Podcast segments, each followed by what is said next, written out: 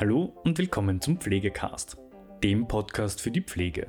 Heute mit einer weiteren Ausgabe Talk im Schloss aus dem Austria Trend Hotel Schloss Wilhelminenberg. Pflege muss sich klar positionieren und sich ihrem Stellenwert bewusst werden. Das sagt Edgar Martin, Vorsitzender der Union Hauptgruppe 2. Im Interview erzählt er von seinen Anfängen in der Pflege, seinen Tätigkeiten als Gewerkschafter und was er der Pflege in Zukunft wünscht. Freut euch auf ein spannendes Interview und viel Spaß mit der heutigen Folge. Edgar Martin, man verbindet mit Ihnen einmal den Begriff Gewerkschaft und Sie werden uns dann gleich noch erklären, was äh, Sie dort genau machen, wo und wie. Und Sie sind Pflegeperson und waren auch in der Leitung tätig. Vielleicht, wenn Sie uns kurz einmal einfach einen Einblick geben in das, was Sie tun. Ja, ich habe mit der äh, Pflege quasi Fuß gefasst im Gesundheitsbereich, habe 2000 diplomiert, war ein bisschen eine Reise auf Umwege. Ich habe vorher versucht, Elektrotechnik äh, zu studieren. Das war überhaupt nicht meins, weil in der Elektrotechnik, da redet das Werkstück nicht mit dir, also du hast das nicht mit Menschen zu tun. Und bin dann über meinen Vater quasi in die äh, Krankenpflege, der hat gesagt, da gibt's eine Ausbildung, schau dir das einmal an. Ich glaube, das wäre was für die. Ja, und das war richtig so. Und bin dann nach einer Zeit in der äh, Chirurgie nach dem Diplom ähm, freigestellt worden quasi für die Gewerkschaftstätigkeit und bin jetzt Vorsitzender der Union, die Daseinsgewerkschaft Hauptgruppe 2 und damit mit dem Team zuständig für alle Bediensteten im Wiener Gesundheitsverbund. Nur kurze Zwischenfrage, Ihr Vater war selbst in der Pflege?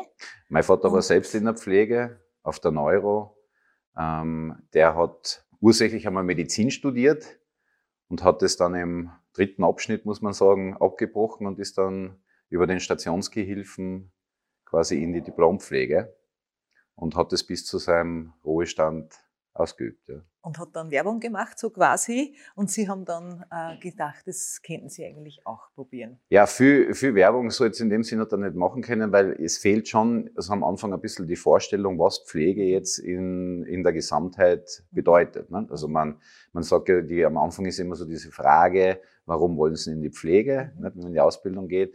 Und dann sagt man halt, ja, weil ich halt gerne mit Menschen zu tun habe. Menschen trifft man in anderen Berufen auch. Also es muss sich dann schon konkretisieren, was so die Erwartungshaltung in diesem Beruf ist. Und das, was ich so in, schon in der Ausbildung und da später zu schätzen gelernt habe, ist die Vielfältigkeit, die die Pflege einfach hat. Ich bin nicht fokussiert auf ein Fach, ich bin nicht fokussiert auf eine Richtung. Ähm, du kannst quasi von äh, Kinder weg bis, äh, bis ins hohe Alter mit Menschen arbeiten. Du kannst das im Akutbereich, du kannst das im im chronischen Setting, du kannst das im geriatrischen Setting und das war eigentlich genau das, was mich dann an der Pflege so interessiert und auch so gefesselt hat. Und wenn man auf das schaut, was Sie heute tun, was ist da etwas, das Ihnen besonders am Herzen liegt? Ja, das hat sich schon in der Pflege herauskristallisiert. Irgendwann einmal war es mir nicht nur wichtig, äh, sozusagen, was ist jetzt die Tätigkeit am, am Patienten, sondern auch etwas für die Berufsgruppe zu tun und in weiterer Folge für dieses gesamte interdisziplinäre Team, das dort tätig ist. Also ich wollte einfach äh, etwas verändern. Ich bin ja in die Ausbildung reingegangen, da war das so im, im Umbruch.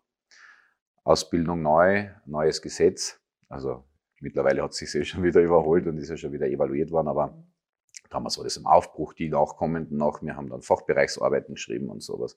Und man hat einfach gemerkt, da kommt ein ganz neuer, neuer Wind rein, ein neuer Spin. Und den wollte ich begleiten und dafür bewegen, eben, dass, dass, dass Pflege ihr, ihr Standing kriegt, das, was sie sich verdient. Aber eben auch, dass der Zusammenhalt unter den unterschiedlichen Berufsgruppen, wir haben ja im Unternehmen ähm, an die 130 äh, unterschiedliche Berufsgruppen bei 30.000 Bediensteten, dass die eben halt da zusammenhalten und gemeinsam ihre Ziele erreichen. Zum Wohl des gesamten Team Gesundheit, so wie wir das halt bei uns nennen. Ja. Sie haben also schon jetzt gesagt, mehr Standing, mehr Interdisziplinarität wahrscheinlich, ja. mehr Zusammenhalt und Sie haben auch vorher gesagt, das tun, was die Berufsgruppe braucht oder etwas für die Berufsgruppe tun. Gibt es Dinge, wo Sie sagen, die braucht die Pflege einmal grundsätzlich besonders? Und wenn man auf den großen, großen Begriff Pflegenotstand schaut, was fehlt da vielleicht oder wo sagen Sie, da würden Sie gern ansetzen oder denken Sie, dass da angesetzt werden muss? Also ich glaube, die Zahlen, die in den letzten Jahren ja auch propagiert worden sind, die haben uns schon alle ins Mark hinein erschüttert. Also allein wenn ich jetzt nur an den Bedarf äh, der Berufsgruppe denke, wenn es jetzt größer zieht, überhaupt, was wir den Bedarf an, an professionellen Fachleuten haben. Da geht die Pflege mit, was haben wir errechnet, ich glaube 70.000, was wir brauchen bis äh, 2030. Das ist schon eine Vorlage. Ähm, damit heißt alles, was man in der Ausbildung braucht, äh, die unterschiedlichen Sparten, dass wir Nachwuchs fördern, dass wir so ähm, lukrativ werden ähm, im Berufssetting, dass es auch junge Menschen interessiert, dass sie sagen, ja, da gehe ich hin, weil ich will mir ja nicht jetzt ähm, aufopfern in meinem Beruf, das soll mir ja nicht kaputt machen, sondern ich will ja nebenbei noch ähm, eine Familie haben, ich habe nebenbei ein Leben. Ähm, ich glaube, das, was Pflege auch braucht, ist zu erkennen, dass sie schon das Standing hat. Ich habe immer so dieses Gefühl, wir, wir kämpfen immer noch und wir sagen, wir haben es nicht. In Wahrheit müssen wir es leben. Das erkenne ich auch in der Zusammenarbeit auch mit einem interdisziplinären Team. Und das beginnt vor Ort, dass ich mir meiner Stellung, meiner Position, meiner Profession sicher bin und das auch zum Ausdruck bringe. Und es gibt eben Dinge, da braucht man niemand anderer, keine andere Profession erklären, wie ich es zu tun habe, weil es ist mein eigenes Geschäft. Und dann sage ich das auch und bringe das auch zum Ausdruck. Dass ich mache mir das mit dem Patienten, mit dem Bewohner aus. Ich glaube, das ist ganz wichtig. Ich habe so dieses Gefühl, wir, wir, wir, wir sind der Dreh- und Angelpunkt. Jeder Patient, der als genesen entlassen wird, ist zu einem großen Teil Meisterstück der Pflege. Schon Medizin, Therapie braucht man nicht reden, alles was außen um ist, aber die Pflege ist die Gruppe, die ist 24 Stunden rund um die Uhr um den herum. Die kennen seine Bedürfnisse und ich glaube, da, da kann man ganz anders, da kann man ganz anders auftreten. Man sagt, ich bin die ganze Zeit dabei, ich kenne mich da aus, ich agiere professionell, aber eben auch die menschliche Komponente. Und das, was die Pflege auch braucht, ist, dass dieser Sparstift, der gern dann in personellen Dingen angesetzt wird und auch gerade gern bei der Pflege, dass der wegkommt. Da rede ich vom Professionenmix. Da geht es ja darum, wie viel gehobene habe ich eben zu Assistenzkräften, dass der Schlüssel halt einfach äh, sicher bleibt, dass der stark bleibt und dafür äh, kämpfe ich in allen, äh, in allen Bereichen, die wir, die wir vertreten. Weil gerade jetzt die Pandemie hat zeigt, das öffentliche Gesundheitssystem, wenn man da stark aufgestellt ist, wenn man da personell gut aufgestellt ist, Mix, ähm, dann besteht man länger ja, es wird deswegen nicht leichter. Alle kommen, alle Systeme kommen an einen Punkt, wo es dann quasi kracht. Aber man besteht besser. Das ist, glaube ich, der große Beweis. Das muss auch klar sein. Und ich habe auch ein bisschen so Angst, wenn ich das jetzt noch ausführen darf, ich habe ein bisschen Angst, dass es dann im Nachhinein eben wieder gleich einmal heißt, wo holen wir jetzt das, was wir an vermehrten Ausgaben in der Pandemie hatten, gesamt als, als, als Land, als Staat, wo holen wir uns das wieder rein? Und dafür muss sich die Pflege immer schon so ein bisschen fürchten. Auch jetzt der extramorale Bereich. Ne? Die ist eh schon in teilweise prekären Situationen, haben wir jetzt an die Hauskrankenpflege denken, an die 24-Stunden-Betreuung. Da muss man hergehen und sagen, das müssen wir schon in seinen Anläufen im Keim ersticken. Zusammenhalten. Pflege muss erkennen, wenn sie sich, wenn sie zusammentun, das sind ja eine Menge Leid. Das sind bei uns fast an die 14.000 äh, Mitarbeiterinnen und Mitarbeiter in allen Sparten der Pflege. Ähm, zusammenhalten, füreinander einstehen, füreinander reden und diese Mischung aus einerseits der Fachlichkeit, der Professionalität und der Menschlichkeit, die uns genauso auszeichnet. Wenn ich jetzt richtig verstanden habe, dann sagen Sie, dass es ganz viele Dinge, was das Standing betrifft, eigentlich gibt oder eigentlich gäbe. Ich traue mir da jetzt einmal sagen, zum Beispiel die erfolgte Akademisierung, zum Beispiel die vielen Potenziale, die Pflege grundsätzlich hat und auch das Berufsprofil, wie es im GOKG gesehen ist, mhm. wie Sie eben sagen, eigentlich sind wir wirklich die Profis, was Bedürfnislagen, auch Vernetzung von Berufsgruppen und so weiter betrifft, angeht. Mhm. Aber die Pflege muss das deutlicher zeigen und sich diesen Schuh quasi auch bewusst anziehen. Genau, richtig. Ja. Ähm, Berufsbild leben, äh, ja. ja, sich dessen schon gewahr sein. Im Gesetz stehen ganz viele Dinge drinnen und wir haben ja dann oft, wenn man, wenn das dann im Alltag ankommt, tritt äh, das, was wir in unserer Eigenständigkeit drinnen haben, mal gesetzlich verankert, mehr und mehr in den Hintergrund. Und irgendwann am Ende des Tages haben wir das Gefühl, wir sind sozusagen Erfüllungsgehilfen des, des Apparats äh, rundherum. Ja, und das stimmt nicht. Aber man muss sich natürlich auch zu Recht dann auf die Kritik fallen lassen, wenn wir das nicht lernen in diesem, in diesem Setting, in, in unseren Professionen, auch gerade was das Weiterentwickeln von Pflegemodellen, von Pflegetheorien, dem Lebbarkeit, dem Erstellen von Standards und sowas. Wenn wir da, wenn wir da bremsen oder wenn wir da zurücktreten, dann was, was zeichnet uns dann noch aus? Ja? Wir haben ja Gott sei Dank Tätigkeiten wie Hauswirtschaft oder sowas. Äh, das hat man ja dann irgendwann einmal an die Seite geschoben. Dann hat man ärztliche Tätigkeiten mit übernommen, gerade wenn jetzt denke ich mitverantwortlichen Tätigkeitsbereich, Blutabnahmen etc., das war ja eh vorher schon äh, quasi auch verankert. Aber man hat es nicht wirklich leben können und das Problem ist dann oft im Alltag, ähm, wie sehr kriege ich das dann alles unter. Nicht? Wenn ich stark unterbesetzt bin, wird es schwierig, seine eigene Professionalität voll zu entfalten. Und deswegen ist es so diese Mischung. Schon auf der einen Seite sich eben klar werden, was kann ich, was kann unser Beruf, was kann unser Berufsbild. Und auf der anderen Seite, und dafür, das ist halt dann auch mein Job und der Job meines Teams und Gewerkschaft, dafür Sorge zu tragen, dass das auch sicher passiert und in einem qualitätsvollen Rahmen und dass eben auch die Ressourcen zur Verfügung stehen, die es da braucht. Ich glaube, das ist ganz, ganz wichtig. Gibt es in Ihrem tun, vielleicht Erlebnisse oder Momente, die Sie ganz besonders berührt haben? Jetzt als Pflegeperson oder als Gewerkschaftler? Ähm, beides. beides. Gerne von beiden. Also in der, in der Pflege, das hat schon quasi im ersten Praktikum eingesetzt. Mein erstes Praktikum war Neurologie. Und ich bin in ein Team hineingekommen, die von Anfang an, ich war mit einem zweiten Schüler dort, die gesagt haben, Ihr habt alle Freiheiten bei uns. Was ihr sehen wollt, was ihr machen wollt, wir stehen euch zur Verfügung, wir leiten euch an. Wir zeigen euch die, die Skills, die Griffe, die Kniffe, die ihr braucht. Wenn ihr aber hergeht und sagt, ihr wollt da euch frei entfalten, dann steht euch das äh, sozusagen zu. Und dann kannst du plötzlich mit dem Faktor Zeit, das war als Schüler, das ist dann später dieser Gap, wenn dann die Schere zwischen äh, Theorie oder den, den Anfängen und dann dem, dem eigentlichen Berufsleben zuschneidet, dass man dann draufkommt, also wenn ich viel Zeit habe für mein Gegenüber, wenn ich mich auf das Gegenüber einlassen kann, dann passieren so das, was man dann oft als Wunder bezeichnet. Ja, dass Menschen, die, die, die Schulmedizin dann vielleicht eigentlich schon aufgeben hat, ähm, dass du die wieder reaktivieren kannst und dass die dann bis wieder heimgehen und dann noch äh, Monate und Jahre im Kreis ihrer Familie leben können. Ähm, und das willst du dann behalten und du kommst dann relativ rasch drauf. Also das sind diese schönen Momente, die verzaubern die und dann gibt's eben die anderen Momente, wo du merkst, wenn das eben nicht gegeben ist, weil zu viele Patienten, zu viel ähm, äh, Symptome, zu viel an Arbeit, zu viel an Aufwand, dass es dann nicht funktioniert und das, das zerreißt uns ja auch schier. Aber das war natürlich diese, diese, die, ein Lächeln, was du dann in dem Moment kriegst, ein Danke, was in dem Moment äh, äh, von Herzen kommt, ist dann schon auch Teil des Lohns. Das brauchen wir auch für die, für die Seele, für unser Seelenheil, für die Selbstpflege. In der Gewerkschaft sind es dann auch die kleinen Dinge, weil uns ganz oft die, die großen, wo wir im, im Gehaltsschema, wo man jetzt für alle was tun kann und das, das teilweise sehr lange Prozesse sind, schwierige Prozesse sind. Man muss sich da vielen gegenüber in den Verhandlungen stellen, viel an Argumentation vorbringen, Zahlen, Daten, Fakten. Deswegen sind es auch in meinem Job sehr oft die kleinen Dinge.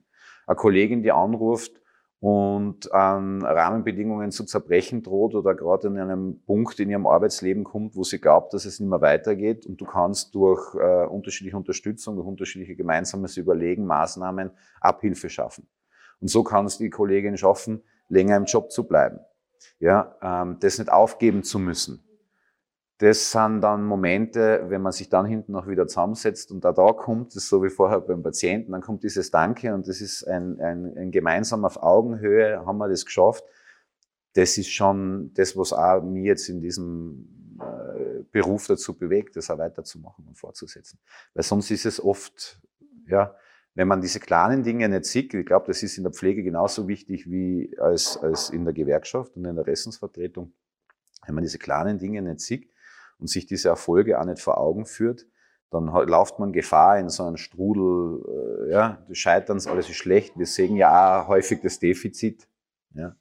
Und das Zirkern dann oben, das gehört dazu. Ich glaube, das ist in jeder Branche üblich, dass wir hergehen und sagen, was leisten wir, was haben wir erfolgreich, was sind die schönen Momente, was haben wir geschafft. Und nicht immer nur, was schaffen wir nicht, woran scheitern wir, was muss noch besser sein. Weil sonst äh, glaube ich, kannst du das nicht lang machen. Da schließt sich für mich jetzt der Kreis zu dem, was Sie vorher gesagt haben, Professionalität, hohe Professionalität, die wir haben. Mhm. Das passt für mich auch sehr schön zu dem Erlebnis aus dem Pflegealltag mit den, mit den Momenten nach oder bei Erfolg der Reaktivierung. Also Ressourcen wieder aufleben lassen, etwas, das Pflege kann. Ja. Zugleich natürlich aber auch wieder der Kreis zu den Rahmenbedingungen hin, die, die gegeben sein müssen. Wenn Sie einem jungen Menschen den Pflegeberuf schmackhaft machen wollen, wie würden Sie das tun? Und oder wie würden Sie, was würden Sie jungen Menschen, die sich heute dann für einen Pflegeberuf vielleicht entschließen, mitgeben wollen? Was würde ich an jungen Menschen? Naja, ähm, ich habe mir immer so später dann auch ein bisschen vor die gefurchten, die schon in ganz jungen Jahren ein komplett konkretes Bild davon haben. Also die sagen können, ja, das macht mir alles nichts aus, das halte ich aus.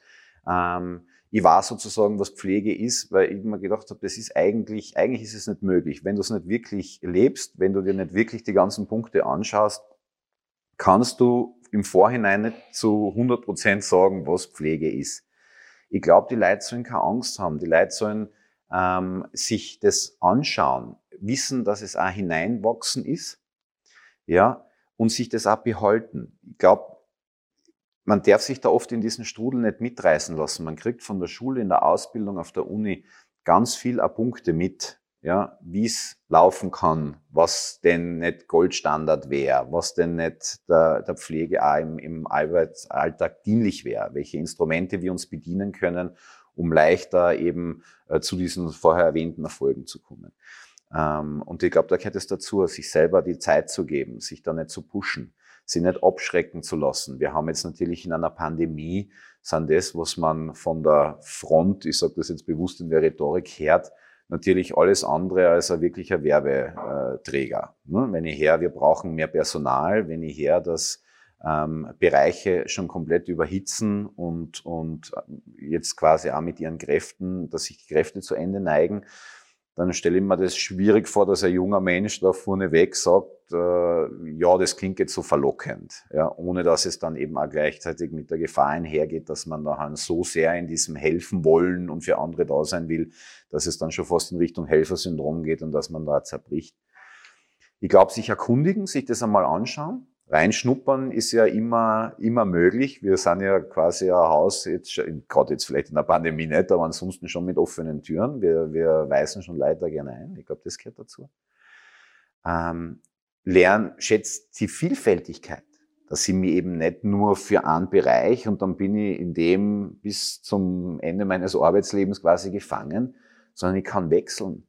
Ich habe die Reisefreiheit, muss man auch sagen mir steht quasi Europas Türen, stehen wir dann mit den dementsprechenden Ausbildungen, stehen wir offen.